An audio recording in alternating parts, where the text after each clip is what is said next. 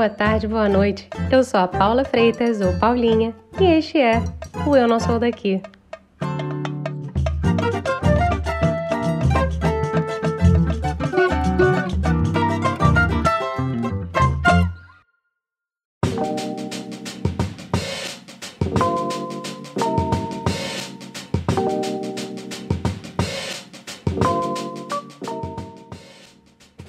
Santo Guerreiro. Muitos o consideram o santo mais amado do Brasil. São Jorge. São Jorge sentou praça na cavalaria. Eu estou muito feliz porque eu também sou da sua companhia. Eu estou vestida com as roupas e as armas de Jorge, para que os meus inimigos tenham pés e não me alcancem, tenham mãos e não me peguem e nem me toquem, tenham olhos e não me enxerguem, e nem em pensamento eles possam ter para me fazerem mal. Armas de fogo o meu corpo não alcançarão. Facas e lanças se quebrem sem o meu corpo tocar. Cordas e correntes se arrebentem se o meu corpo amarrar. Pois eu estou vestida com as roupas e as armas de Jorge. Jorge da Capadócia. Salve, Jorge!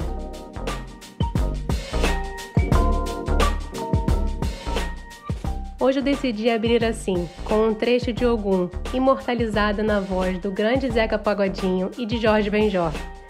Isso porque o nosso São Jorge é, na verdade, o Jorge da Capadócia. Capadócia, na Turquia. O nosso destino do episódio de hoje. A arquiteta por formação Karina Ferraz mora na cidade no centro da Turquia há oito anos. Na conversa com a carioca, que hoje trabalha com o turismo, ela revela que religião lá não é uma coisa tão severa como a gente imagina. Que os turcos são bem apegados ao valor da gastronomia regional. E além de alguns costumes interessantes, como por exemplo, dar ouro de presente de casamento. Ixalá!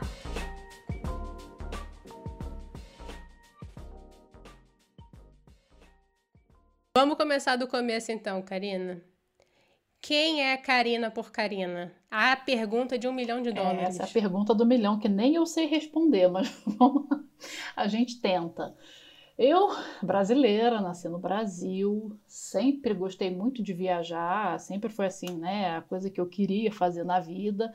Sempre tive uma vontadezinha de morar fora, confesso que é uma coisa que me acompanhava ali. Uma tentativa aqui, outra tentativa ali, até encontrar aquele lugar onde eu pudesse me encaixar. Acabou que eu vim parar na Capadócia. Nunca pensei na vida que eu moraria no interior da Turquia. Né? Acho que se alguém falasse para Karina de 20 anos atrás, ah, você vai morar lá na Capadócia, eu ia achar que era deboche, piada, alguma coisa assim, né? Parecida com isso. Mas enfim, essa sou eu. Aqui, né, fui seguindo a onda, fui deixando as coisas acontecerem e aconteceu de eu vir parar aqui, né? E cá estou. Né? E já tem quanto tempo isso, Karina? Olha, dia, dia 1 de maio completou oito anos que eu mudei para cá. Então, assim, é bastante tempo. Né? Eu circulo por aqui desde 2011, que foi a primeira vez que eu vim. Aí eu acabei mudando para cá em 2013. Não fiquei aqui esse tempo todo, eu acabei passando dois anos mais ou menos fora daqui, porque me deu um bode lá para 2017 por aí, tava de saco cheio, precisava mudar de vida, porque também assim, a Ariana que não para quieta num canto, né? Eu estudo astrologia, então, né, aguenta aguente as referências astrológicas aqui, porque a gente bota a culpa nos astros também, né? Então, assim, deu bode, eu falei, ah, tô de saco cheio, preciso de mudança. A Ariano tem essa coisa, né, de querer novidade, querer novidade e tal. E acabei saindo daqui, fui morar em Portugal, passei um tempo lá, acabei indo pro Brasil depois, fiquei um tempo no Brasil. Aí chegou a dona pandemia, chegou o seu Covid, eu já estava com tudo preparado para voltar para cá, não pude voltar, porque, né, fecha a fronteira, cancela voo e tal. Aí eu acabei voltando para cá em agosto do ano passado. Então, estou eu aqui de novo, na minha vida capadociana, empacada. Nas cavernas. Nas cavernas, nas cavernas. Não, hoje eu não moro mais. Eu já morei em caverna. Quando eu mudei para cá, eu morei numa caverna mesmo. Achei legal, no começo achei o máximo. Nossa, eu estou morando numa caverna e nem estou pagando por isso, porque né, era do dono da empresa que eu vim trabalhar. Eu vim para cá porque me fizeram uma oferta de trabalho. Aí eles me deram um lugar para morar, tudo, e era uma caverna. Eu, nossa, eu achei aquilo máximo, né? Eu falei, nossa, morar na caverna, e de graça ainda por cima, eu não estou pagando por isso, né? Porque até o caverna aqui é caro, né? A, a experiência, a caverna, é relativamente cara. Aí eu falei, nossa, que legal, mas assim, né? Foi legal por duas semanas, talvez. Depois começou a. Depois começou a encher o saco. Aí eu, não, gente, preciso de uma casa normal tal. Hoje eu moro numa casa normal. Caverna é só pra. pra ir lá passar um tempo. Gente, a casa dela é realmente uma casa que parece normal. Pois é, dá pra ver. Tem paredes brancas Tem, que tem. tem um encontro Tem, direitinho. uma parede é, e outra. Claro, as paredes meio tortas aqui, enfim, né? Porque eu sou arquiteta de formação, então, né, a gente sai procurando defeitos por aí. Não vai ser perfeito, mas não é a caverna. A caverna é muito legal, mas tem um pequeno porém que ah, o material que é feito a caverna, ele meio que vai chovendo, sabe? Aquela chuvinha de pó. Então eu passava a vida varrendo a caverna, porque aquilo fica caindo. Tem uns selantes que Nossa. você precisa passar para evitar, né, aquele pozinho né, se libertando lá, mas assim, é um saco. Eu tava dormindo, o negócio tava chovendo. E faz um barulhinho quando cai no chão, sabe? Eu falei, não, gente, não, não dá não. Ainda bem, espero que você não tenha alergia a pó, porque pelo amor de Deus. Cara, também, pior né? que eu tenho. O problema é que, assim, aqui, né, sou do Rio de Janeiro, né? Cresci na, na umidade, né? Naquela coisa toda do Rio, e eu era a rainha da rinite no Rio, porque eu tinha todas as rinites, sinusites, tudo que você pode imaginar de alergia respiratória. Cheguei aqui, quando eu vi aquele pozinho na caverna, eu falei, pronto, né? Vai ser a. Vai ser o fim da linha aqui. Não, porque aqui é muito seco, o clima aqui é extremamente seco, então todos os meus problemas literalmente acabaram aqui, porque eu não tenho mais problema respiratório nenhum, porque o clima é muito seco. Então não existe mofo, não existe umidade, não existe nada disso aqui. Então, Eu queria que você me explicasse um pouquinho como que você foi parar na Capadócia, porque assim, sendo do Rio de Janeiro, indo até a Capadócia, depois estando aí há tantos anos, como é que você foi parar aí? é, pois é, não é uma coisa simples assim, né? Acho que ninguém acorda, né, no Rio de Janeiro e pensa um dia assim, "Ah, acho que eu vou morar na Capadócia, sabe? Não, não é. Claro que as coisas vão acontecendo, vão te levando até esse momento. E na época que eu vim pra cá, a Capadócia nem era um destino, assim. Depois da novela, teve a novela Salve Jorge no Brasil, então a Capadócia meio que começou a povoar o imaginário lá do mundo. Mas na época que eu vim pra cá, não, não tinha muita coisa, não tinha muita informação. A coisa aconteceu porque eu sempre gostei de viajar, né? Arquiteta, caçando igreja, caçando mesquita por aí, queria muito conhecer Istambul. Istambul estava lá, tipo, no topo da minha listinha lá de destinos dos sonhos tal. Então surgiu uma oportunidade de vir para Istambul. Minha mãe resolveu me acompanhar nessa viagem. Ah, eu vou também. A minha intenção era um período entre Natal e Ano Novo, uma dessas férias aí de que eu não ia trabalhar nesse período, era só esse break aí, então resolvi passar esse período em Istambul. Eu queria ficar em Istambul, essa é aquela cidade de cabo a rabo, entrar em todas as mesquitas que eu pudesse entrar naquele lugar.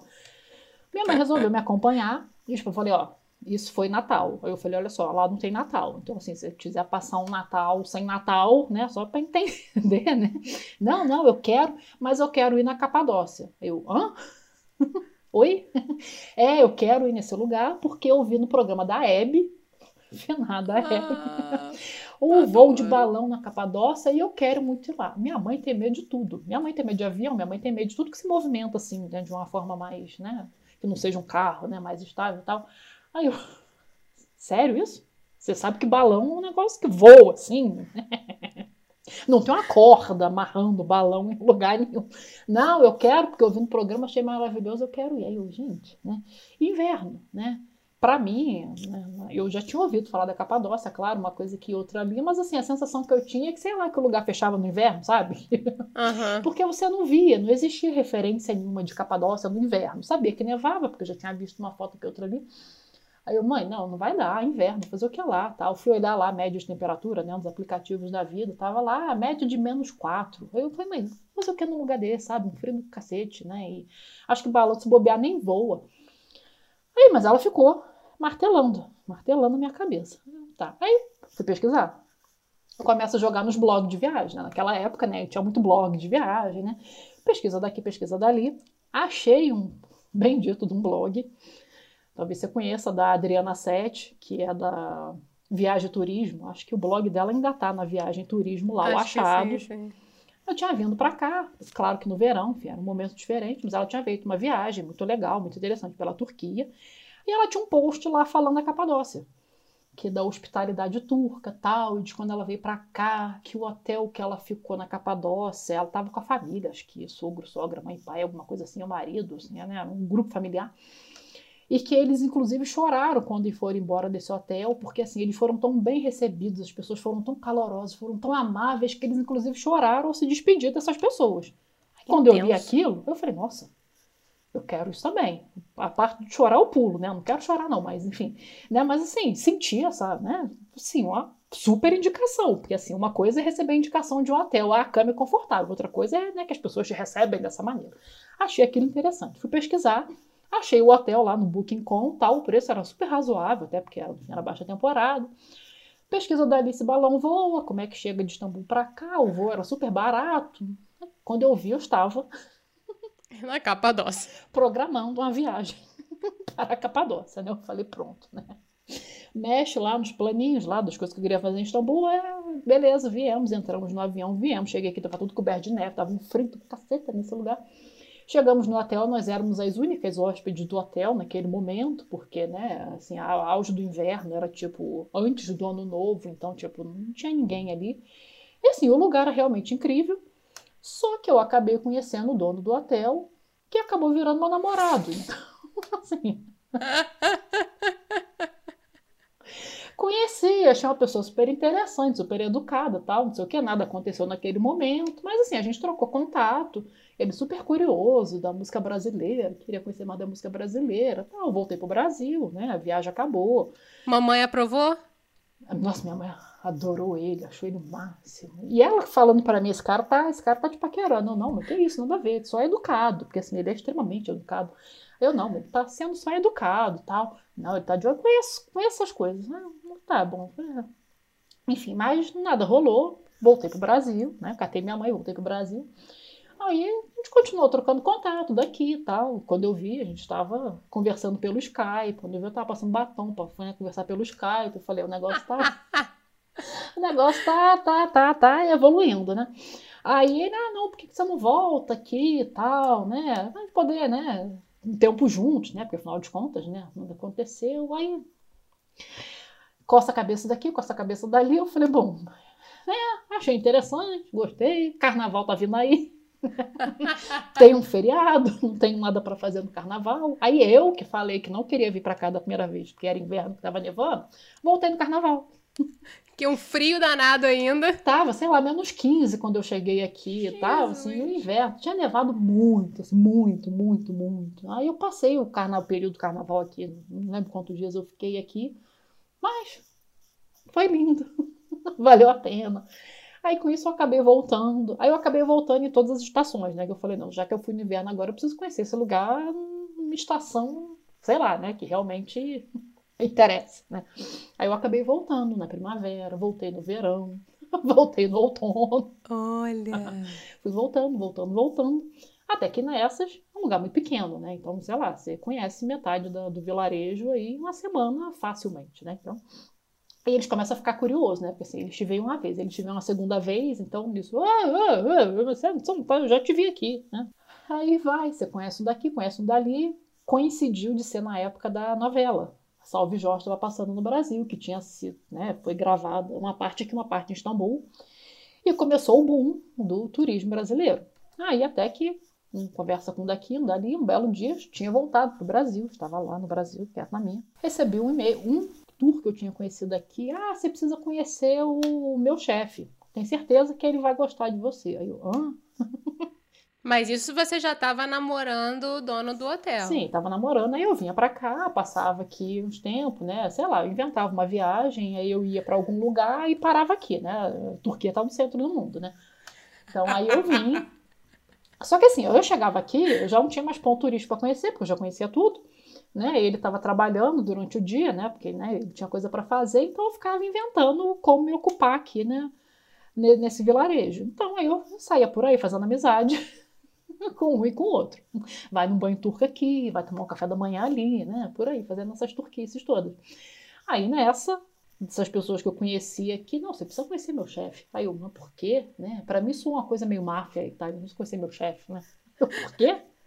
Não, porque eu tenho certeza que ele vai gostar de você. Sei lá, você tem um perfil assim que. Ele tem muito estrangeiro que trabalha com ele e tal. Né, na novela, né? Sequestro aí e tal. Aí eu, assim, mas por que você conhece seu chefe e tal?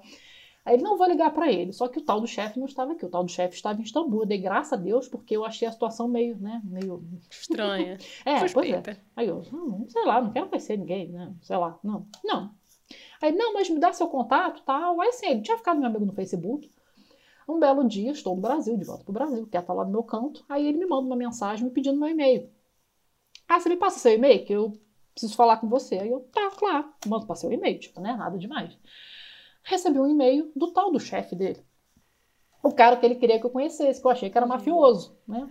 O cara me manda um e-mail. mafioso é ótimo, gente. É coisa de mentalidade carioca, né? Que acha que tudo é da milícia, né? Hoje eu pensaria que ele era um miliciano, né? Naquela época eu só achei que era mafioso. Aí ele me manda esse e-mail dizendo que ele é né, sócio de um grupo de empresas aqui, né? Turismo e tal. E que ele tinha uma portuguesa que trabalhava para ele na época. Ele já trabalhava em português há bastante tempo, antes mesmo da novela. Só que essa portuguesa ia sair porque ela ia casar com um turca, ia morar em Ankara, alguma coisa parecida com isso, e ele precisava de alguém para colocar no lugar dela.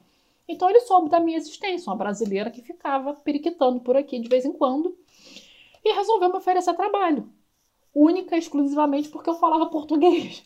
Aí eu olhei para aquilo, e eu olhei para aquele e-mail, achei aquilo tão. Aí eu, mas como assim, gente? Né? Você, para conseguir um emprego, você faz um monte de entrevista, manda currículo, né? Se esforça para escrever. O cara tá me oferecendo um emprego aqui só porque eu falo português. Eu falei, gente, esse cara não tá entendendo nada. Aí eu respondi o e-mail e tal, muito obrigado, mas sei lá. o que é exatamente você precisa, né? Eu falei, eu me explicando, né? Ainda me desculpando. Eu falei, não, você me desculpa, porque, sei lá, eu sou arquiteta, eu não tenho conhecimento nenhum de turismo, a não ser o turismo que eu faço para mim mesma. Não, mas assim, pelo, pelo que me falaram de você, o seu perfil, você veio para cá, você conhece o lugar, você conhece os pontos turísticos tal, não sei o que, algo me diz que você é. Eu preciso, gente. E tipo, ele já queria que eu fosse, me mudasse de Malicuia para trabalhar, sei lá, depois de um mês. Aí eu falei, não vai dar não, isso é inverno, de, né? Já era inverno de novo aqui. Aí o? No inverno? Mas nem morta, não vou não. Aí, ah, quer saber? Né? Tá no Rio de Janeiro lá, tava meio de saco cheio de ser assaltada toda hora, aquela confusão. Sempre tive essa vontadezinha, né, de morar fora, de morar em algum lugar diferente, uma experiência diferente. E o último caso é aquilo, se não der certo, né? Aí eu, mas espera aí, quais são as, as condições, como é que funciona, né? Porque aí ele foi super. Não, você vem, você passa o tempo que você quiser. A gente vai cuidar de toda a documentação certinha, mas sim, se você gostar, você fica. Se você não gostar, você tá livre para ir embora. Tipo, você não é obrigado a nada, tal. Eu, olha, eu gostei, né? Me botou numa gaiola. Já achei interessante. Aí eu falei, ah, quer saber? Pensa daqui, pensa dali. Bem ou mal já tinha, né? Um casinho aqui, que era uma pessoa do bem, né? Que era uma pessoa interessante. Tem uma outra brasileira que já morava aqui na época, que eu já tinha conhecido ela, aí eu fui atrás dela, eu mandei uma mensagem para ela, eu falei, pelo amor de Deus, esse cara aqui tal, você conhece? Não, eu conheço, ele é super meu amigo, tal, gente super, Olha. gente super do bem, assim, a melhor pessoa com quem você poderia lidar nesse lugar. Aí eu resolvi dar uma chance, né? Aí eu falei, ah, vou, tá bom, vou, vou, comecinho do verão, primavera, sei lá. Eu vou, mas assim, prometo nada não, tá? Eu vou, vou, vamos ver o que vai dar. Tô aqui ainda, né? Então. Parece que deu certo, né? Aí você resolveu confiar no mafioso ou no miliciano da Capadócia e deu certo, viu? Pois é, deu certo e acabou com uma das pessoas mais incríveis que eu já conheci na minha vida foi aquele cara. Então, assim, ele faleceu logo depois, assim, né? Eu tava aqui há mais ou menos um ano. Mas assim, foi, foi incrível, assim, tudo que ele me prometeu e, sabe, cumpriu assim mais até do que tinha prometido e tipo, e eu tô aqui ainda, então o namoro já não existe mais há muito tempo, mas assim, eu continuo ainda. É que você gostou, você gostou da vida de vilarejo. Pois é, gostei uma coisa que assim me surpreende, porque assim eu sempre me achei mega urbana, né? Eu também nasci numa cidade grande, então a referência que eu tinha de vida era de cidade grande, era o que eu conhecia, né, como, como vida, né, a experiência que eu tinha. Mas eu gostei dessa coisa do interior, assim, de, de, deixar bem claro, eu não gosto de mato, né? Eu não sou uma pessoa, eu, assim, eu gosto de interior, eu gosto da vida pacata, mas tem que ter um aeroporto perto, assim, tem que ter uma certa estrutura, um restaurante, cinema, né? Aquelas coisas assim, né? Cinema, aquela coisa, que lugar que a gente ia, que tem uma Onde tela grande. As pessoas sentam na frente comem de uma pipoca, tela, comem pipoca, é, é, deve ter gente que os dedos. Sabe. Isso, isso, compartilha com o vizinho. Né? Deve ter gente ouvindo isso que. ouvindo não, né? mas assim, é, daqui a pouco vai ter uma geração que não sabe nem o que é cinema, gente, que horror. Ai, nem fala. Mas é assim, tendo uma estruturazinha tal, porque eu tenho um amigo que chama aqui de roça gourmet. Isso não é roça, isso é uma roça gourmet, porque. Mas é roça, gente, é roça, as pessoas plantam, né? Meu vizinho tem cabrito, né? Passa galinha aqui na minha porta, então é roça. Olha, quem diria, não tinha pensado nisso. Mas vou dar um espaço para trás aí, Karina, porque você falou que você já está aí, já tem um bom tempo. Mas, voltando aí na sua trajetória, como é que foi essa adaptação aí no início? Você já falava turco quando você foi para aí? Não, nada, nada. Eu continuo falando muito pouco, porque assim, é uma língua bem difícil. Assim, a adaptação, claro que é um choque, porque assim, é uma realidade completamente diferente, não só pelo clima, né? O clima para quem vem do Rio de Janeiro, que você está acostumado com aquela vida ali cercado por água, né? Cercado por tudo. Você chega aqui é quase um deserto seco de altitude, então eu mal respirava quando comecei a andar por aqui, porque, né, eu vivia eu vivia achando que eu estava com algum problema e não era por causa da altitude, né? A gente veio lá do nível do mar, tal, então esse monte de detalhes só que assim, eu confesso que a adaptação não foi mais difícil porque é a Turquia, né? E assim, se tem uma coisa boa nesse país é o povo, né? Porque assim, é, os turcos são realmente a melhor coisa desse país. E a hospitalidade turca é famosa, não é à toa, né? Porque assim, as pessoas aqui realmente elas te recebem, elas te acolhem, elas te levam para casa, elas te alimentam. Então assim, você consegue realmente ser inserido na cultura. E assim, eles te ajudam no que eles podem, porque, claro, qualquer coisa simples quando você chega aqui vira um drama, porque é tudo muito complicado, a língua é muito difícil, você não tem referência nenhuma, com, né, com, falando português, falando inglês, você não consegue comparar essa língua com nada. Então, assim, você precisa de ajuda para as coisas mais simples e básicas do dia a dia. Então, ainda bem que eles são extremamente solícitos e eles te ajudam no que eles podem. Então não foi mais difícil por causa disso, porque assim eu tive muita ajuda, eu tive muito respaldo desde o momento que eu pisei aqui. Então não foi tão complicado assim. E você falou aí então que os turcos são o grande lado positivo de morar na Turquia, mas que as diferenças são inúmeras, né? E talvez a maior, um classicão de diferença é a religiosa, porque a gente vem de um país majoritariamente católico e você entra aí numa cultura islâmica, no fim das contas, né? Majoritariamente. É, estamos, estamos aí gravando no meio do Ramadã. Se a gente vai escutar depois, mas estamos gravando no meio do Ramadã. Como é que foi isso para ti? Realmente é uma grande diferença, porque eu não tinha contato nenhum com a cultura muçulmana antes de ter vindo para cá. Eu não tinha. Eu vim parar na Turquia, na verdade, por interesse, por curiosidade em relação a isso, porque eu sou arquiteta, né? E assim, eu sempre me interessei por espaços de fé, né? Sempre fui muito mais igreja no Brasil, gostava de visitar todas as igrejas, né? Quando eu viajava, tipo, eu ia para Itália, entrava em todas as igrejas possíveis e imagináveis, porque eu sempre curti, sempre curti esse rolê religioso. Só que quando você vai para o Islã, é muito difícil a gente do Brasil ter alguma referência, né, ter alguma chance de conhecer alguma coisa nesse sentido. E Istambul sempre esteve ali, né, nos meus sonhos, porque afinal de contas, né, Istambul tem aquela coisa única de juntar num lugar super pequeno, o que já foi uma das maiores catedrais católicas do mundo, mesquita, que virou mesquita depois, e mais um monte de mesquita. Então, assim, estava lá no meu imaginário que eu queria muito, precisava ver aquele lugar.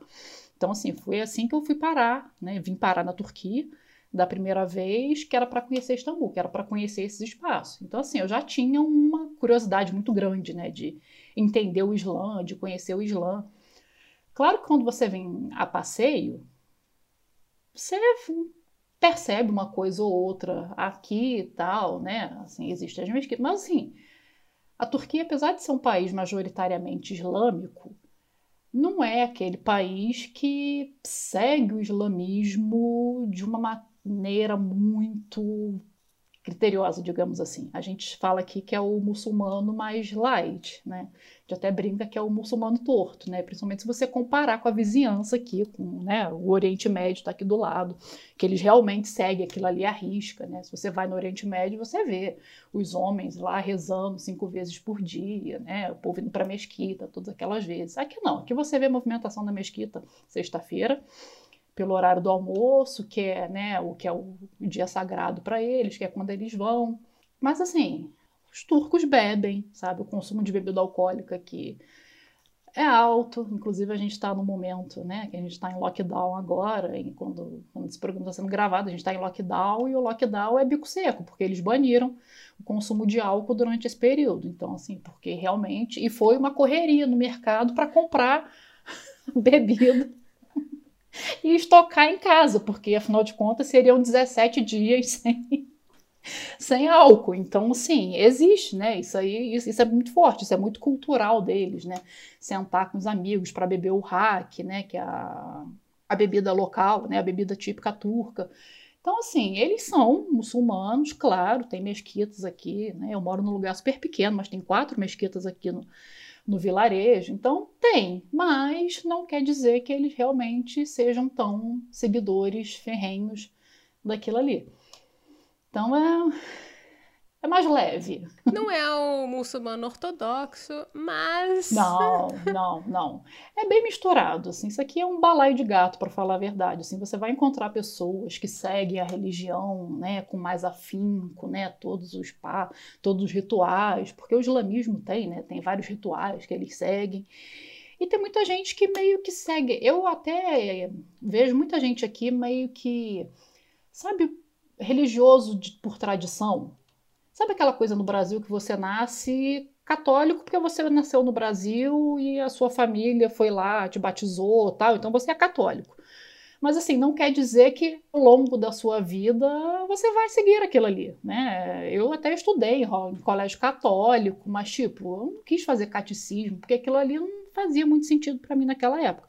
Então, assim, eu convivo com muitas pessoas aqui que assim, eu enxergo mais ou menos assim. É muçulmano porque nasceu muçulmano, porque né, a família é muçulmana, então é muçulmano. Mas assim, você pergunta, né? Eu, curiosa que sou, ficava perguntando, falei, mas por que, que faz isso? Por que, que faz aquilo? E as pessoas não sabiam me responder.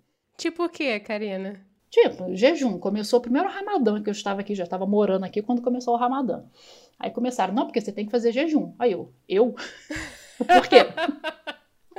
E meu primeiro Ramadã aqui, acho que foi em agosto, se eu não me engano. Então, tipo assim, auge do verão, calor danado.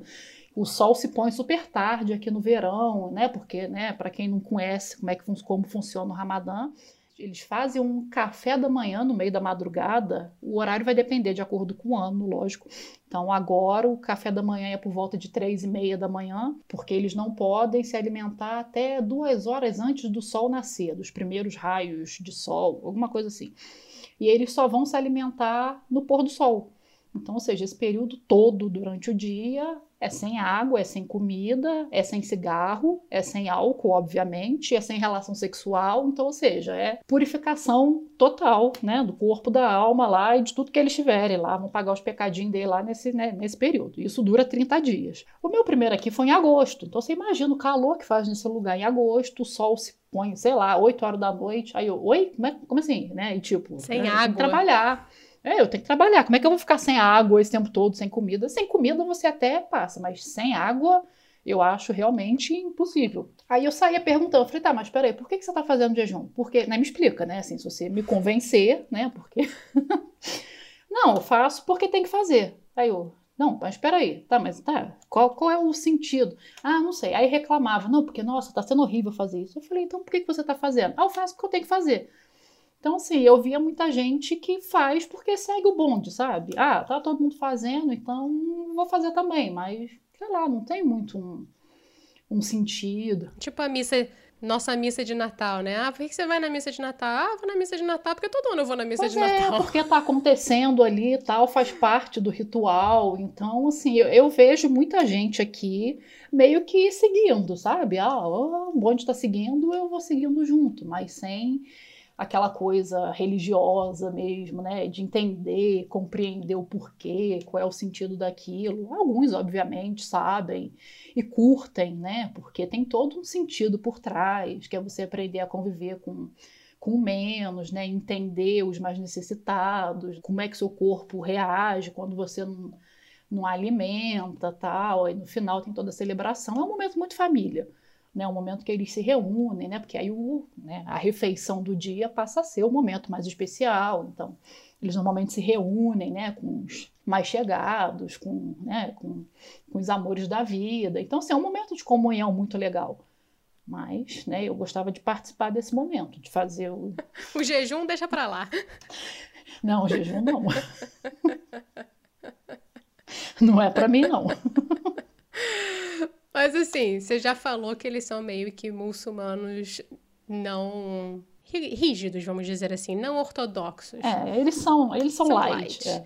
Mas tem uma coisa que é sempre muito debatida quando se fala de islamismo, que é a questão do, da posição da mulher, né? Que normalmente é vista numa posição pelo Ocidente como inferior. Mas você chegou a sentir isso aí vivendo na Capadócia, na Turquia de maneira geral?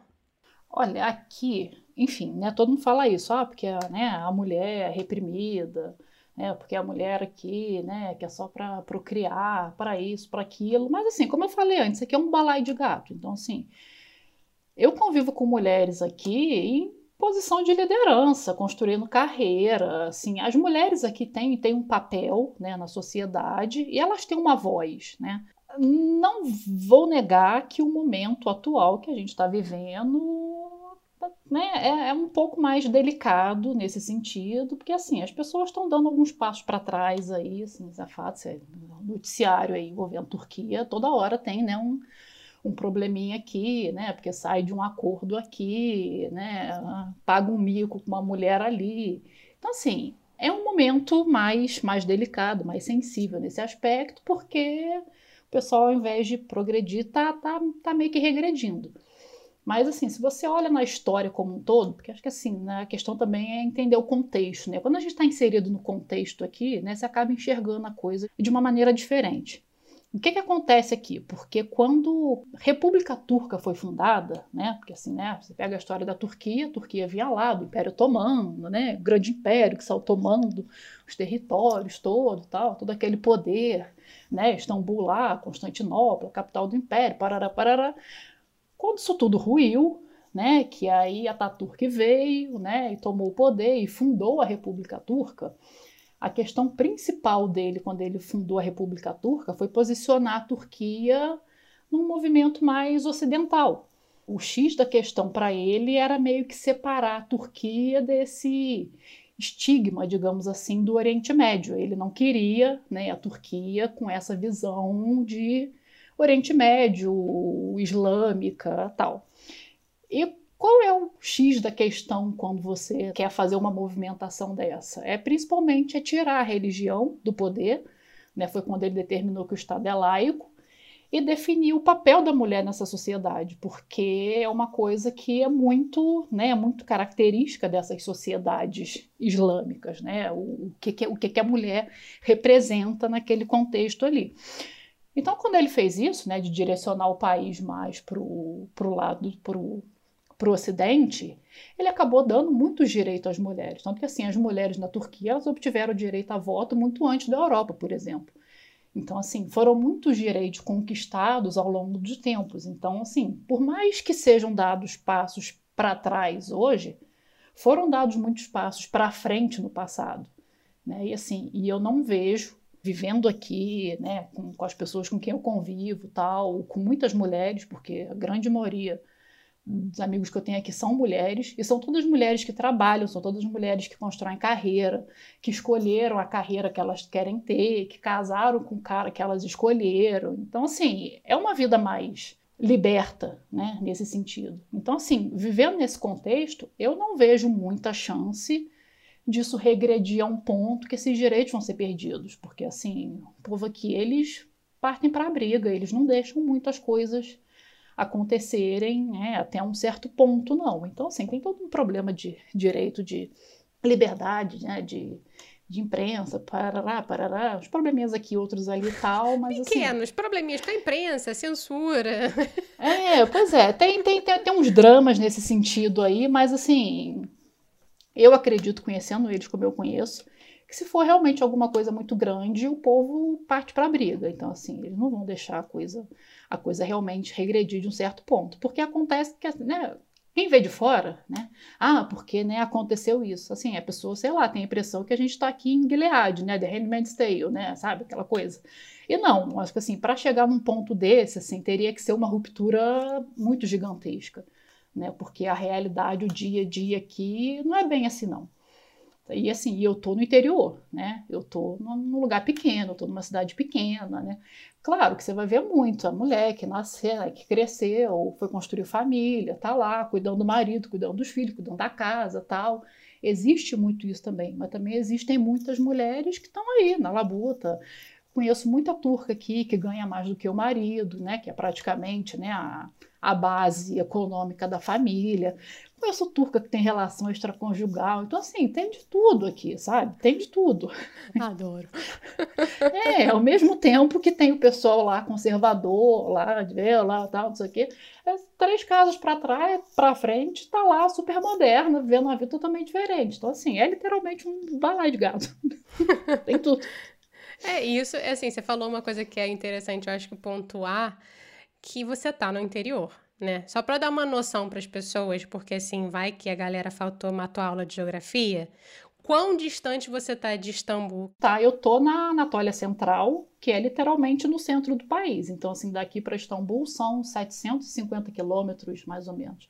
Eu tô literalmente no meio, tô tipo a 750 quilômetros de Istambul, né, que tá lá na ponta oeste e eu estou a mais ou menos outros 700, 800 quilômetros do Irã, que seria né, a próxima fronteira aqui, né, o outro lado. Então eu estou literalmente no centro, a mais ou menos a mesma distância do norte e do sul, né, do Mar Negro e do, do litoral do Mediterrâneo aqui para baixo. Então assim, é a Turquia é aquilo, né? Quanto mais você está para o oeste, né, que você está ali Istambul, Izmir, são as cidades mais avançadas, né? É o lado mais cosmopolita, é o lado mais ocidental da Turquia. E assim, se eu estou falando que eu vejo essas coisas aqui no interior, lá a coisa é muito mais evoluída do que aqui, né? Realmente a, a área pensante da Turquia, né? É assim, é a, é a área que nunca apoiou o governo atual, inclusive, né, essa região aí de Istambul, Izmir, descendo ali para o Mar Egeu, Bodrum, essa, essa região toda. Conforme você vai se encaminhando para o leste, aí a coisa vai ficando mais interiorizada, né? Então, assim, claro que você chegar no leste, lá na fronteira, a cultura, a religião, essa coisa da mulher estar tá em casa, cuidando do filho, essa coisa mais patriarcal, né, de uma sociedade patriarcal, lá vai estar tá muito mais forte. Eu estou no meio do caminho, então, assim, né, a gente está, você tenta ser mais moderno, mas o, mesmo, o outro lado aqui te puxa para a tradição, mas está indo. Como aqui é um lugar muito turístico, né? Então, assim, tem um, um trânsito de estrangeiros muito grande aqui. Tem muito estrangeiro morando aqui, né? Assim, essa mistura, né? De muita estrangeira casada com turco. Então, assim, tem um monte de australiano, um monte de neozelandesa. Assim, só foram Olha. várias levas de, de imigração que passaram por aqui. Então, assim, tem as latinas, né? Tem, tem, tem a galera. Então, assim, foi misturando muito, né? A sociedade. E eles enxergam isso de uma forma Imagino que há 20 anos atrás tenha sido mais chocante, mas hoje em dia, não. Interessante, isso é bem interessante. Mas mudar o rumo da prosa agora que tem um outro tópico aqui, porque dá uma, um pedacinho pessoal meu, eu já morei com uma turca, né? Ela já foi, eu já tive uma turca flatmate, que eles chamam lá nos Estados Unidos, é. e é uma grande amiga minha. E ela me fez, a, assim, ela abriu uma cortina para o mundo da culinária turca, Ai, que é Jesus, é uma cara. coisa que é fascinante. E tem uma conexão entre comida, religião Você me contou uma coisa que é bem interessante, eu queria que você me contasse um pouquinho mais, que é a questão do bairrismo com comida.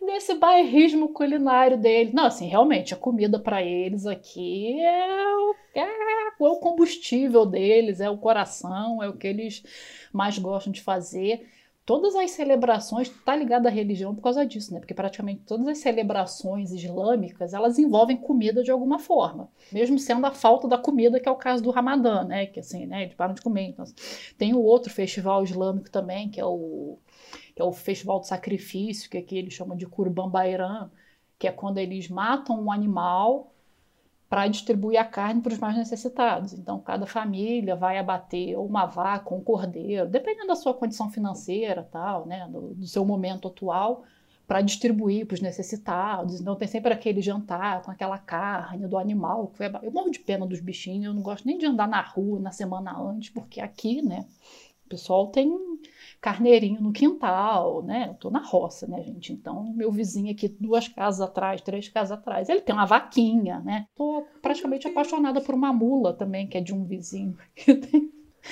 que mora na rua de trás, tem um jardim lá, tal. O jardim é a fazendinha dele lá, que eu vou sempre lá andar com meu cachorro e a mula agora, porque é primavera, a mula tá solta no quintal. E ela fica lá, solta assim, né? Ela tá presa, amarrada, mas ela fica lá. E, cara, é um animal fofíssimo, sabe? Ele faz contato visual com você, eu fico lá um tempão parada lá, me conectando com a mula. Enfim, vida, vida no interior. Nunca imaginei que eu ia que eu ia me identificar com uma vida no interior nessa forma, mas enfim, acontece. Mas voltando para comida, realmente, comida aqui é o carro-chefe e eles têm essa coisa que eu particularmente eu acho meio chata, eu não consigo entender muito bem não, porque eles têm essa comida é maravilhosa porque veio de Chorum. Então nem sei onde é Chorum, mas a tal da castanha com não sei o que, não sei o que lá de Chorum é que você tem que comer. Então assim, existe uma importação interna de comida aqui é, que é uma coisa louca, porque se eles querem comprar azeite aqui, eles não vão no mercado comprar azeite eles compram azeite de Ratai ou de Selchuk lá, que é do outro litoral, porque o de lá que é bom. O azeite que o cara vende no mercado aqui não é bom, tem que ser o que vem lá de Ratai. Então aí eles entram em contato com a empresa de Ratai para trazer o azeite, o azeite, a azeitona, né? Todo o combo, azeite todo. Então eles compram de lá. Ah, porque tem aí isso é o tempo todo. Cheguei no trabalho semana passada, antes do lockdown tal. Estavam eles lá com docinho, um doce lá com creminho. Aí eu, o que, que é isso? Não, você tem que comer porque isso é de Mersin. Aí eu, e o que, que você está fazendo aqui? Não, ele veio de Mersin e ele trouxe. Aí eu, eu mas por que, que ele trouxe? Não, porque é típico de Mersin, você tem que comer. Aí eu, gente. Se eu não quiser, tem algum problema? É, pois é, não, não prova, porque é bom, porque é de Mersin. Aí eu. Mas aí eles têm essas manias, sabe? Não, porque eu, esse, o kofte, kofte é a, tipo uma almôndega deles aqui. É o bolinho de carne moída que eles fazem. Não, porque o kofte, se for de tequirdá, é melhor. Eu, gente, mas é o mesmo tempero, é a mesma carne. Kofte é a mesma coisa que kafta? É a versão turca da kafta. É praticamente a mesma coisa, mas a kafta é comprida, né? Eles fazem aquela uhum. mais compridinha, espetada no palito. Aqui não, aqui é redondinho, é mais parecido com uma almôndega mesmo. Mas é, a culinária aqui é muito parecida com a do Oriente Médio, né? Se você com um nome adaptado, né? Com um nome à la turca deles aqui, mas assim, eles comem praticamente as mesmas coisas, né? Os babaganuchos da vida, o hummus, que apesar de não ser turco, né, aqui assim é super consumido. Ou é parecido com o Oriente Médio ou é parecido com a Grécia. Que aí, aí é outra briga bairrista, porque né, eles falam que é turco e o grego fala que é grego. É a mesmíssima coisa, né? Surgiu do mesmo lugar, mas eles têm essa, essa rivalidade, né? Entre eles. Mas aí eu, eu morro de rir com esse bairrismo dele. Não, ele, eles, eles sabem, né, que eu acho isso meio bizarro, desnecessário. Aí eles já falam para mim rindo. Nossa, você quer aqui o Mar Negro é a terra da amêndoa, qualquer coisa assim de grão, né, de castanha, vem do Mar Negro. Aí eles olham para minha cara e rindo. Ó, oh, a avelã veio do Mar Negro, você vai querer? Aí você, eu pensar, não. Separei para você porque essa aqui é do Mar Negro. Gente, é, é muito, é muito. Assim, e, né, assim, aqui é praticamente. Como aqui é muito turístico, a maioria dos meus amigos aqui, das pessoas com quem eu convivo, nasceram em outras, outros lugares da Turquia e vieram para cá para estudar e ficaram para trabalhar. Então, assim, né, todo mundo aqui tem uma cidade natal, né, que, que não é aqui, né, praticamente. Toda vez que eles viajam para a bendita cidade natal deles, para um, um, casamento, para fazer qualquer coisa lá, para visitar a família, né? eles voltam com seja lá o que for típico daquele lugar. E não é uma quantidade pequena. Ah, sei lá, o louco, a baclava de lá é gostosa. Eles não vão trazer uma caixinha pequena de baclava, não, eles vão trazer 5 quilos de baclava, porque eles têm que distribuir aquilo para todo mundo. É. Eu trabalho na agência de turismo, então, né, toda hora você está mandando motorista, né, com guia para outras localidades do país, porque o turista vai visitar aquele outro lugar. Eles já ficam. Não, peraí, ele vai passar por Cônia. O que, que é bom em Cônia? É, sei lá, o eu não sei das quantas. Faz os pedidos. Faz os pedidos, faz. O, a van vai cheia de turista e volta cheia de comida, porque eles vão comprando. Mas é, é interessante isso, porque é muito, no fim das contas, acaba sendo muito parecido com, com, que eu, com a minha experiência aqui na Itália. Porque tem muito barri, barrismo de comida. É. E tem essa coisa também. Ah, você vai em Puglia? Ah, então você tem que trazer isso, isso e isso. Ah, você vai na Ligúria? Pô, você tem que trazer o peixe da Ligúria, sabe? É, e aquele, não, aquele que é o bom. Cara, você chega no aeroporto aqui, as tiazinhas, a gente é um inferno. Quando você passa lá no raio-x, no raio-x da bagagem de mão Cara, é um caos, porque assim, em qualquer aeroporto do mundo que vai passar ali é, sei lá, é roupa, é item pessoal, é sapato. Cara, não. Na telinha lá do aeroporto turco vai passar é saco de castanha. é baclava, é doce, é locum, é. Nossa senhora. Aí, baklava. Estou aprendendo a como pronunciar corretamente. Eu falava baklavar. Não, é baclava. É baclava. É baclava. Então, aí eu te, ia te perguntar uma coisa, pra gente fechar o negócio da comida. Qual é teu prato ou refeição preferida? Eu vou votar no Skender Kebab, que é uma comida que eu realmente amo. Amo, amo, amo, amo. O que é o Skender Kebab? Então, vamos lá, vamos lá. A gente pode fazer a aulinha de kebab curta, assim, né? Pra para quem não. Express, express. Express, por exemplo, para quem não domina muito kebab. Kebab basicamente é aquela carne que é assada, o que a gente no Brasil conhece como churrasquinho grego. Né, que é matar um turco, é chamar o kebab de churrasco grego, né, que eles querem morrer, porque é outra coisa que está na Grécia, está aqui, mas eles falam que pertence a eles, né? Então, assim, é aquela carne que é assada naquele trocinho que fica lá girando. Então, aquilo ali, né, aquela lasca de carne é o kebab. Aí aquilo ali vai ser servido de inúmeras formas. O kebab que mais se conhece, principalmente na Europa, é o doner kebab, né? Que é aqueles que eles fazem o wrap lá com a salada, tal, enrola, né? Aquilo ali que todo mundo conhece como kebab, mas não é exatamente kebab. Aquele é o doner kebab. Aqui também tem, você encontra isso aí em tudo que é esquina, né? De cordeiro e de frango. O Skender kebab, que é o meu queridinho, ele é uma versão um pouco diferente. Eles pegam essas lascas né, de carne também, da mesma forma que é cortado para fazer o doné, só que eles servem num prato, normalmente é um prato oval, assim, um prato mais comprido. Aí a base do prato são quadradinhos de pão, é um pão mais fofinho aqui, porque o pão também aqui a gente pode falar sobre pão, porque o pão é onipresente aqui, ele está em todas as refeições, em todos os momentos, né? Olha. Não falta pão nesse país e o povo sabe fazer pão, que é um problema, porque assim, hum. o pão hum. deles é uma delícia. Então, assim, vai o pão no fundo, o fundo é forradinho, com esses quadradinhos de pão. Por cima, eles colocam as lascas do kebab, espalhadinho ali por cima. Do lado, um pouquinho de iogurte, porque o iogurte também aqui está em todos os momentos, que não seja o café da manhã, que é muito diferente para a gente, né? Enfim. Tá lá o iogurte e eles cobrem com uma camada de molho de tomate. Para arrematar, eles vêm com a panela de manteiga derretida e joga aquilo ali por cima do prato. Ou seja, é praticamente é, o colesterol de brinde, né? Veio entupida no final da refeição.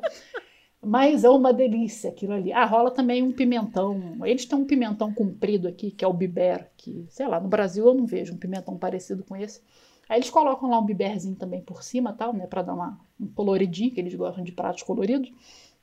E esse é o famoso Skender Kebab. E é uma delícia, cara, hum. porque, né, aquilo ali vai, o pão fica, né, molhadinho, né, porque aquilo ali vai penetrando na carne, junto com o iogurte do lado. Nossa, é, é demais. Gosto, tô com fome. É, não, eu também, eu também adoro. Realmente é o prato que eu, que eu, que eu gosto de verdade. Tipo assim, nossa, tô com vontade de comer um negócio bom, né?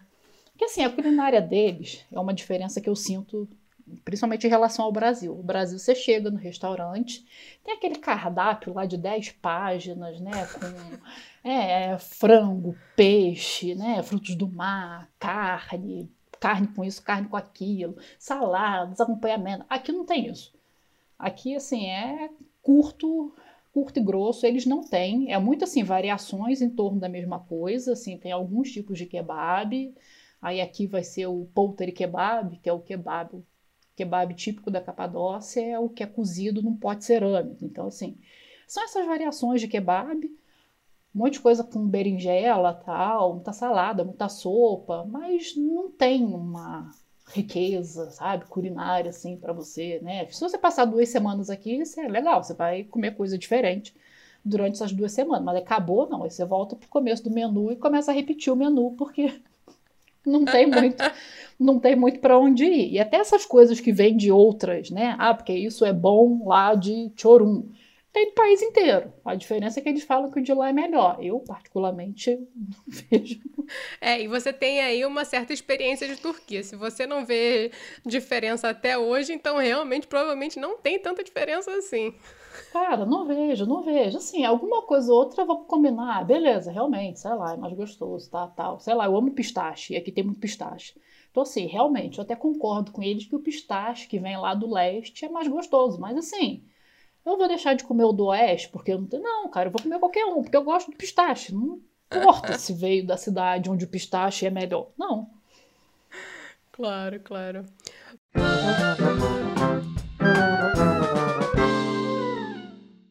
Vamos então agora, Karina, agora que a gente já falou de comida, vamos mudar o rumo da prosa e vamos para o momento que eu estou chamando de momento chorrindo, que é o momento rir para não chorar. que é para com aquele momento quando eu peço para a pessoa que está falando comigo passar vergonha e dividir, por favor, uma gafe, um perrengue, Nossa. aquele momento lamentável que você fala, putz, aconteceu comigo mesmo. Nossa, eu já passei muitas, dá pra quase escrever um livro de perrengue aqui nesse país, de mico principalmente, né? Porque assim, gente, eu já paguei muito mico aqui. Por favor, queremos muitos. e quase sempre relacionado ao idioma, né? Porque assim, eu até me viro hoje, eu até me viro bem turco, relativamente bem tal. Se alguma coisa muito importante, não, eu peço alguém para ir lá e resolver para mim, porque é para não dar brecha para dar problema. Só que no começo eu não sabia nada, nada, nada, nem oi, né? Mal saía errado. Eu até falava, mas eu falava com a pronúncia completamente errada. Mas eu queria falar, esse é, é o problema, né? O xereta, né? O curioso não sabe, mas tá querendo, né? tá querendo aparecer, então dá ruim, né? É quando dá problema. Eu lembro assim que eu, que eu mudei para cá, eu fui trabalhar primeiro num hotel que é do mesmo grupo onde eu ainda trabalho hoje. Hoje eu trabalho na agência de turismo, mas os meus primeiros meses aqui eu estava trabalhando nesse hotel.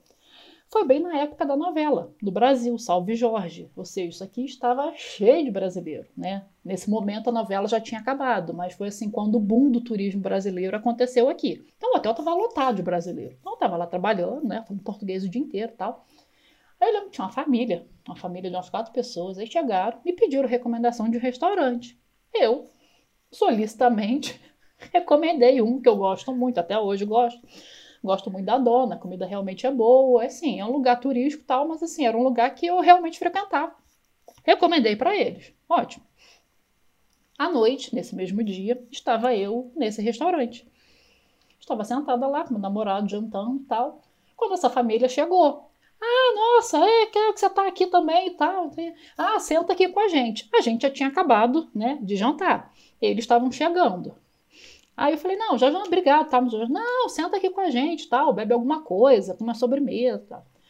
Aí o namorado veio para mim, ele estava, né, ele ia voltar pro trabalho, ele ia voltar pro hotel. Aí ele falou assim, não, fica aí com eles, que quando eu acabar eu te ligo e eu te pego aqui no final. Ah, tá bom, beleza. Sentei com a família de brasileiros. Aí eles pediram cerveja. Ah, a gente quer cerveja local. Aí eu, toma, é essa aqui, bebe. Mãe. Chegaram as bebidas, né, o restaurante estava cheio, né? Porque assim, não é um lugar que ele é turístico, mas assim, os locais também frequentam. Então, tinham vários turcos sentados no restaurante. Aí eles viraram para mim, como é que brinda em turco? Aí eu, na hora, abri a boca, mó bocão, né? Aí eu, xerefsis. Aí eles olharam pra minha cara, repete. Aí eu, xerefsis. Ah, pegaram os copos, né? E nisso apareceu mais um casal de brasileiro que viu que a gente era brasileiro, sentou junto também. Então virou aquele mesão. Ah lá, Brasil. Eles tudo com copo na mão. xerefsis! Dentro do restaurante. Eu Lá, juro que eu não me dei conta. Aí eu só vi quando a filha da dona do restaurante parou do meu lado, Karen, o que, que você tá fazendo? Aí eu, oi? O que, que você tá fazendo, Karen? Aí eu falei assim, como assim, o que, que eu fiz? O que você tá falando pra eles falar xerefisa, que é uma ofensa gravíssima? Porque aqui, tudo aqui é relacionado à honra, né? A honra é o que mais importa para um turco, né? Então, eles brindam xerefé, que é um brinde à honra. Xerefsis quer dizer que você não tem honra, é o desonrado, né? Que assim é uma ofensa muito grave. Você quer ofender um turco, você chama ele de desonrado. Então você chama ele de xerefsis. Mas a palavra é muito parecida, né? A terminação só que muda. Eu, no auge da minha burrice turca, escolhi o termo errado. Gente do céu. Então as pessoas estão lá no restaurante gritando desonrado. E os turcos em volta viraram automaticamente. Os turcos em volta sem entender nada. Eu tô concentrada lá, nem olhei pro lado, só percebi quando ela veio. O que você tá fazendo, velho? Aí eu, oi? Aí eu, ai gente, desculpa, pelo amor de Deus, dá pra brindar de novo? Vamos lá. Eu errei. Jesus do céu. É xerefé, vamos ensaiar. Ensaia aí todo mundo, xerefé.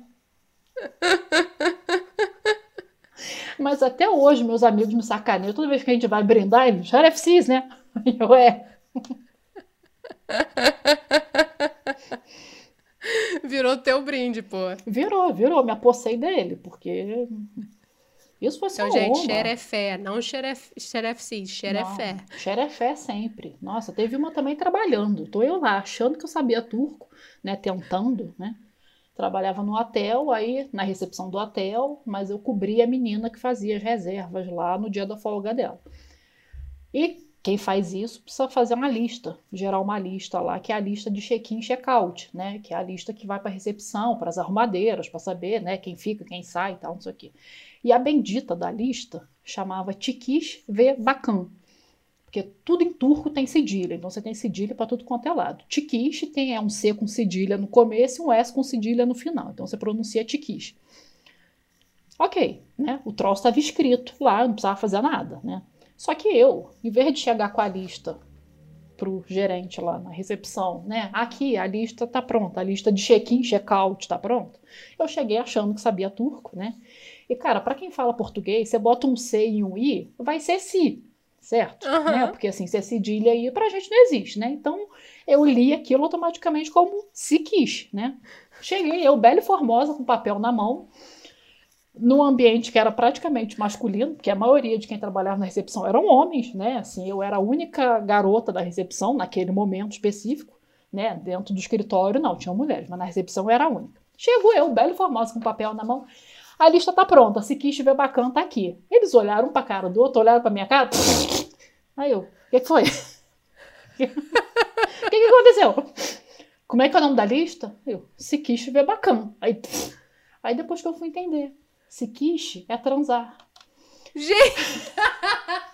Você estava fazendo um convite, uma proposta indecente para todos eles. A lista que eu falei não era sair ou permanecer, era transar ou permanecer, né? Porque é o sikishmak, que é o transar em turco, né? Mas eu tenho culpa da palavra ser tão parecida? Faz negócio de um jeito. É uma é outra que até hoje eu escuto uma piadinha. Maravilhoso, gente. Tá fazendo propostas indecentes pela Capadócia, Karina, porra. Sem saber. Sem nem saber. Sem saber. É muita sensualidade dentro da sua mulher. Ainda sai de uma brasileira, né? Eu, eu já eu, eu acabo não contribuindo para o estereótipo latino, né, que eles criam pra gente. Nem né? fala, nem fala, nem Mas, fala. enfim, foi depois disso eu parei a pensar, né? Tentei pensar melhor antes de sair falando tudo por aí. Ai, Deus. Antes da gente entrar no próximo bloco, eu queria te fazer uma pergunta que eu não te fiz antes, mas eu tô doida pra te perguntar. Faça. Pra você falar um pouquinho de algumas tradições. Tem uma tradição que eu descobri num casamento turco. É, nossa, tem, tem dos... casamento aqui é um, é um legado praticamente, né? É- Mas é assim, épico. eu fiquei muito chocada porque você dá ouro num casamento de presente pras pessoas. É, não, não. Quando eu ouvi isso, porque assim, eu fui no casamento de uma das minhas melhores amigas hoje, que na época eu mal conhecia. Cheguei eu aqui, caí de paraquedas, era casamento dela. Ah, não sei o que, aí eu falei, bom, né, brasileiro, você tem aquela coisa do presente, da lista de presente, né, tal. Eu falei, ah, gente, tem que comprar um presente para ela, me ajuda, né, me ensina como é que faz. Não é ouro. Quando falou ouro, eu vim naquela, já veio a imagem para mim de uma barra de ouro. eu já pensei em alguma coisa assim, sabe? Dubai, que tem um caixa eletrônico de ouro, né? Que cospe, né? Aquela barra de ouro, aquela coisa assim. Aí eu, oi? assim, Você a- imaginou tio Patinhas, né? é, nó- nadando na piscina. Os noivos nadam na piscina de ouro no final da cerimônia. Aí eu só assim, né? A Turquia é um país desenvolvido, né? A situação financeira do país é relativamente estável, mas aí também é dar ouro para as pessoas também, né? Eu achei meio não condizente com o local. Aí eu, oi, como é que é? Aí, não, calma, né? Aí me explicaram, é uma moedinha de ouro que equivale a, não vou lembrar agora quantas gramas de ouro são, mas é o valor, né, muda, né, claro, né, de acordo com, com o valor do ouro, aí eles têm a opção de dar, aí depende do seu orçamento, né, o quão você se relaciona com aquela pessoa, né, o quão ela é especial para você. No geral, é uma moedinha dessa, que custa hoje em média de umas 400 liras, mais ou menos, se, se eu não estou muito errado. 400 liras vão ser mais ou menos 45 euros por aí, é essa moedinha padrão. Aí existe uma que é menorzinha, que é tipo a metade dessa moedinha, e tem uma que é uma moeda e meia, né? Que se você né, for muito, né? Eu achei meio estranho no começo, mas assim, depois você parando para pensar, sei lá, faz sentido, né? Porque ao invés de dar uma geladeira, porque assim, esse ouro, ele vira dinheiro, né? É dinheiro. Ele só tem aquele formato do ouro ali e tal, mas é dinheiro. Então, assim, é uma coisa que eles vão pegar ali conforme a necessidade do casal, eles vão trocar, vão usar conforme eles precisarem. Hoje eu acho mais legal até do que, sei lá, uma torradeira. Claro. Pô, É. eu, eu gostaria de receber ouro ao invés de uma pois torradeira, é, assim, porque eu dúvida. acho muito mais prático, né, no final das contas. Tudo bem que a gente sabe que no Brasil o cara faz a lista, você compra a torradeira, o cara não pega a torradeira, ele pega o crédito no final e faz o que ele quiser com aquele dinheiro. Então, assim, não deixa de ser uma coisa parecida. O que eu acho muito louco aqui, porque né, tudo tem né, o por trás, né? Tem o por trás Uhum. do- da, da tradição, né? A tradição existe, vai lá, tem um momento no casamento, né? Que os noivos colocam uma, uma faixa vermelha assim, né? No, no pescoço, pendurado no peito. Aí as pessoas vão lá pendurando, que essas moedinhas vêm com um alfinetinho. Então elas vão pendurando as moedinhas de ouro. Então não fica aquela coisa faraó no final, né? Cheio de moeda de ouro pendurado. Tem o pessoal que dá dinheiro, dinheiro também. Bota no envelope, né? E leva, mas fica aquela coisa do ouro tudo. O que eu acho mais engraçado nisso é que existe todo um controle sobre quem deu o quê. Aqui, pelo menos no interior, funciona assim, né? O cara vai casar, tem um caderninho, né? Onde ele anota lá, família fulana me deu uma moeda e meia. Fulano cicrano deu duas moedas. Então, assim, o primeiro evento que essa família tiver, que aí pode ser o casamento de alguém, pode ser a festa da circuncisão do filho, que é outro momento que tem moedinha de ouro aqui. Às vezes, quando eles se formam na faculdade, também tem alguma coisa assim, essa pessoa vai ganhar exatamente o que ela deu para aquela família. Então, assim, é uma forma. Então eles guardam aquela lista pro resto da eternidade. Sim, fica guardado ali, porque eles sabem, ah, se eles me deram uma moedinha, eu tenho a obrigação de retribuir. Ah, sei lá, você ganhou na loteria, você quer dar duas? Pô, show de bola, vai lá e dá duas. Mas assim, no geral, você sabe que você espera ganhar a mesma coisa que você deu. É tipo papum. Gente, eu tô ferrada. A minha amiga, quando ela tiver que me dar um presente, ela não vai me dar nada. Ela vai pegar aquela listinha e vai falar: ela me deu um pedacinho tão pequenininho. você vai ganhar outro pedacinho pequenininho de volta. Porque existe esse controle. É, e eu, eu morro de rir com eles, porque eles são assim, nossa senhora, ainda mais porque eles só casam aqui no verão, né? Praticamente. Agora com pandemia rolando, o pessoal tá meio casando fora de época, ninguém sabe o que vai acontecer amanhã, então casa logo pra. para evitar, né? O mundo tá acabando, gente. Pois é, a casa de uma vez. Mas assim, aí é, é o momento de comprar ouro, né? Eles ficam, nossa, não sei o quê, porque. E tipo, tem um amigo aqui que ele tem dois filhos pequenos, sei lá, criança, né? Tá com, sei lá, quatro e seis anos, né? Porque eu tô dando esse monte de ouro. Quando é que eu vou receber isso de volta? Vai levar muito tempo. Porque existe essa expectativa, sabe? Ah, eu dei, vai, vai ter que me dar a mesma coisa. Olha. Né? É um toma lá da cá, basicamente. Total, total. Muito bem controlado, muito bem registrado. Você vê. Então vamos agora para o nosso esperado quadro, que é o Momento Bate Volta. O Momento Marília Gabriela. Vamos. Chique, Marília Gabriela, vamos lá. Aquele que você não tem como se preparar. Você vai falar o que vier na tua cabeça.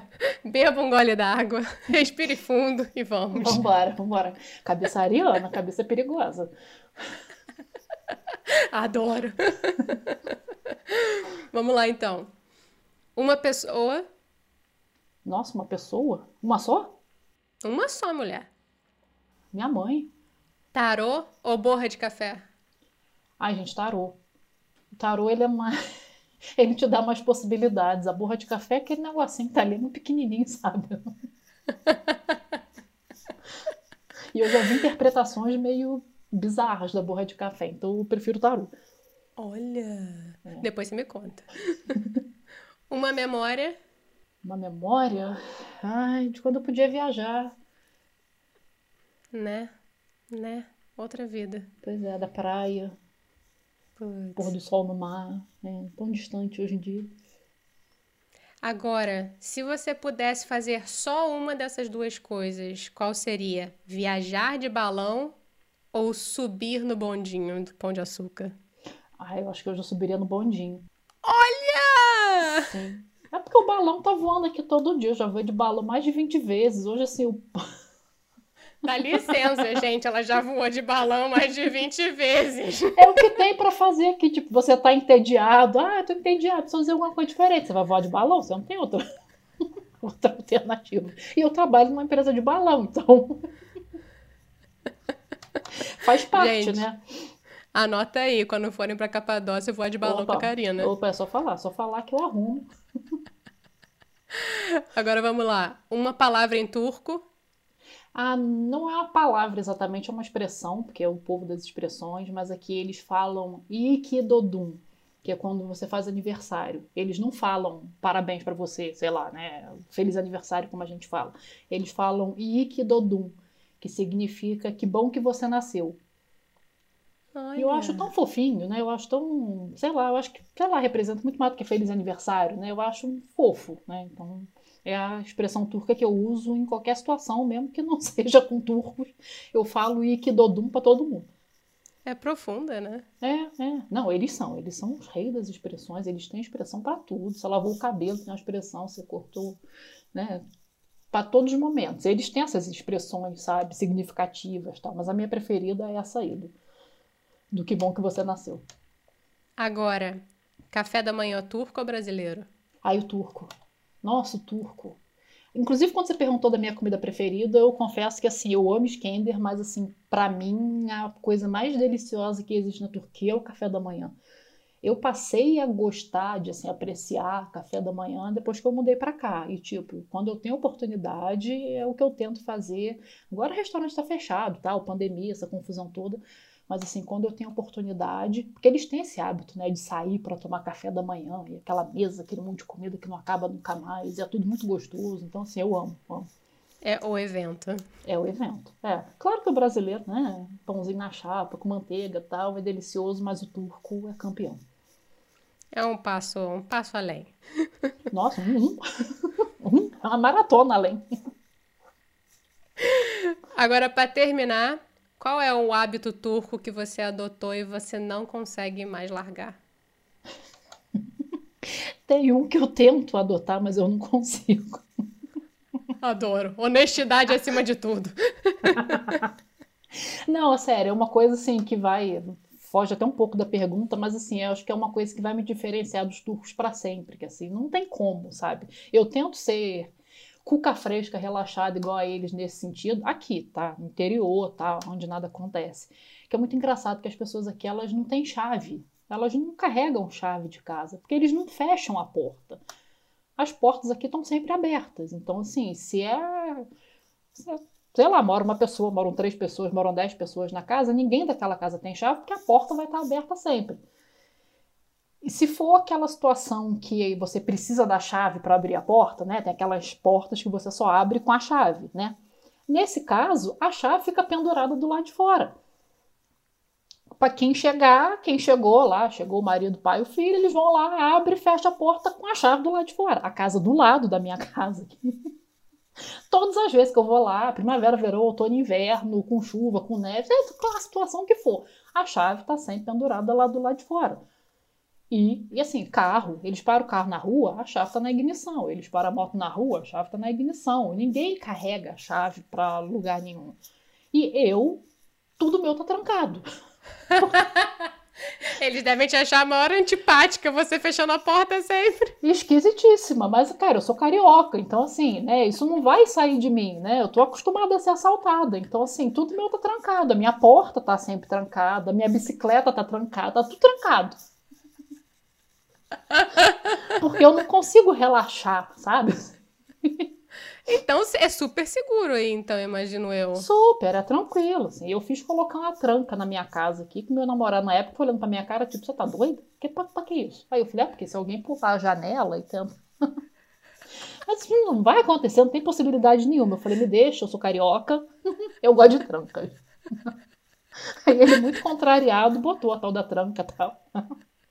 Enfim, funcionou, mas assim, é uma coisa que eu tento eu tento, sabe, puxar deles para mim e tal, mas assim, não consigo, é mais forte do que eu. Eu é, acho assim que o hábito turco que eu realmente adotei é esse, de tomar café da manhã, aquele, sabe, aquele café faraônico e tal, que é uma coisa que eu não fazia antes, mas hoje eu acho o máximo dedicar aquele tempo, né, para sentar e tomar café. E que horas começa e que horas termina um café da manhã turco? Então, aqui é meio complicado porque é um, eles acordam tarde, né? Se for assim, é, realmente é final de semana, né? um dia fora, Relax. né? É, pois é, um dia de, de lazer, eles vão tomar café da manhã lá para as 11, 11 e meia da manhã. E isso vai até uma e meia, sentado comendo. Então, assim, eles, no geral, eles são mais, né, mais de começar tarde. Eu, normalmente, eu já vou cedo, até porque, né, principalmente em tempos de Covid e tal, quanto menos pessoas, né? Então, assim, eu acabo indo mais cedo, tipo, mas se eu chegar no lugar para tomar café 10 horas da manhã, eu sei que vai estar tá vazio, porque eles vão começar a chegar quando eu estiver saindo. Opa. É mais um brunch, né? É eles mais juntam, um brunch. Né? É. Então vamos agora terminar com chave de ouro no nosso momento modo avião, que é onde eu estou pedindo dicas, conselhos do que você tem visto, lido, escutado.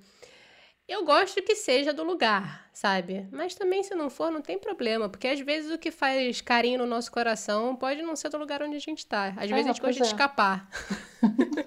não, às vezes acontece, né? De você estar tá consumindo né, conteúdo do lugar, né? Eu, assim, sendo turco, assim, não tem como. É meio clichêzão, mas não tem como não recomendar o Orhan Pamuk, que é o escritor turco mais famoso, né? Vencedor do prêmio Nobel. Então, assim, o cara realmente ele é, ele é foda. Pode falar foda aqui? Claro que pode. Palavrão assim, liberado no podcast.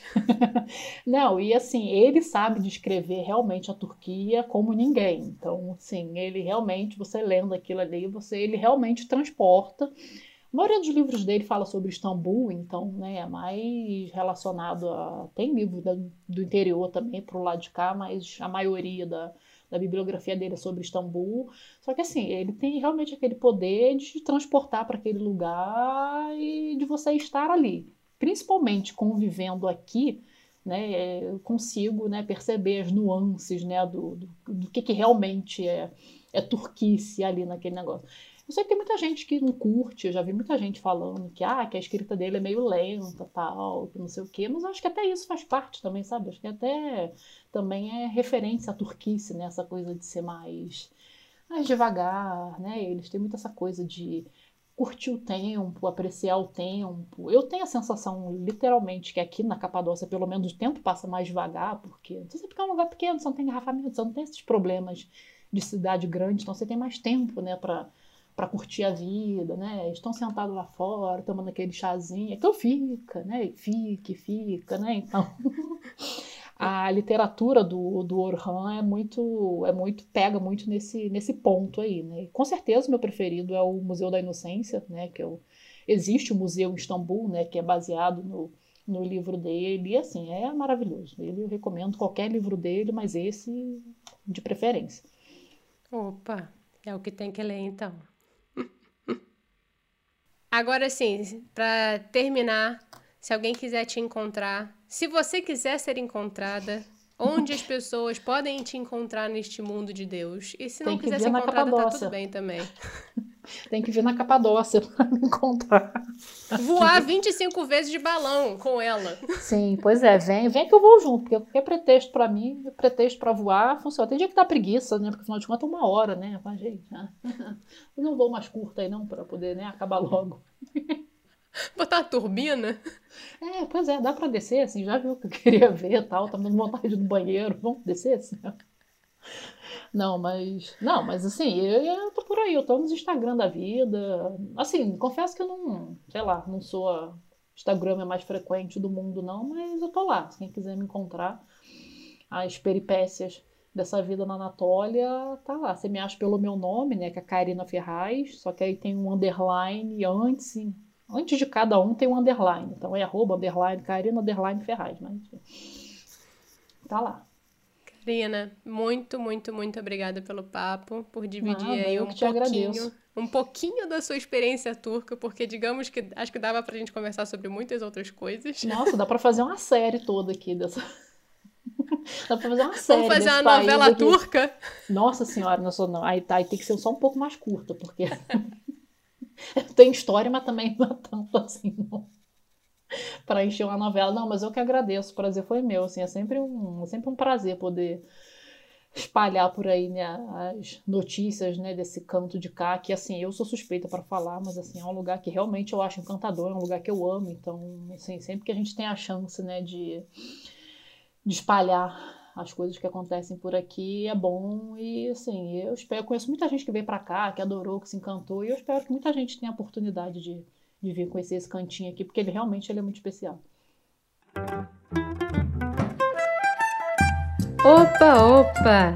Não esquece de mandar pra gente o seu momento de choque cultural, um perrengue, um caos ou uma reflexão. O seu momento chorrindo. Quando a gente voltar das férias, voltaremos com o quadro Chorrindo Comigo é só mandar pra gente a sua história por áudio ou mensagem escrita para o nosso e-mail nsdaquipod@gmail.com ou para o nosso Instagram @nsdaqui. Para não perder nenhum episódio novo do Eu Não Sou Daqui, é só seguir o podcast no Spotify, se inscrever e colocar cinco estrelinhas na Apple Podcasts ou onde você preferir acompanhar a gente. O Eu Não Sou Daqui foi apresentado por Paula Freitas, editado pela Juliana Oliveira, design gráfico da Gabriela Altran e consultoria do João Freitas. A nossa música tem composição em flautas da Karina Neves, violão de sete cordas e bandolim do Pedro Franco e mixagem do Tito Neves. Um beijão e até o próximo episódio.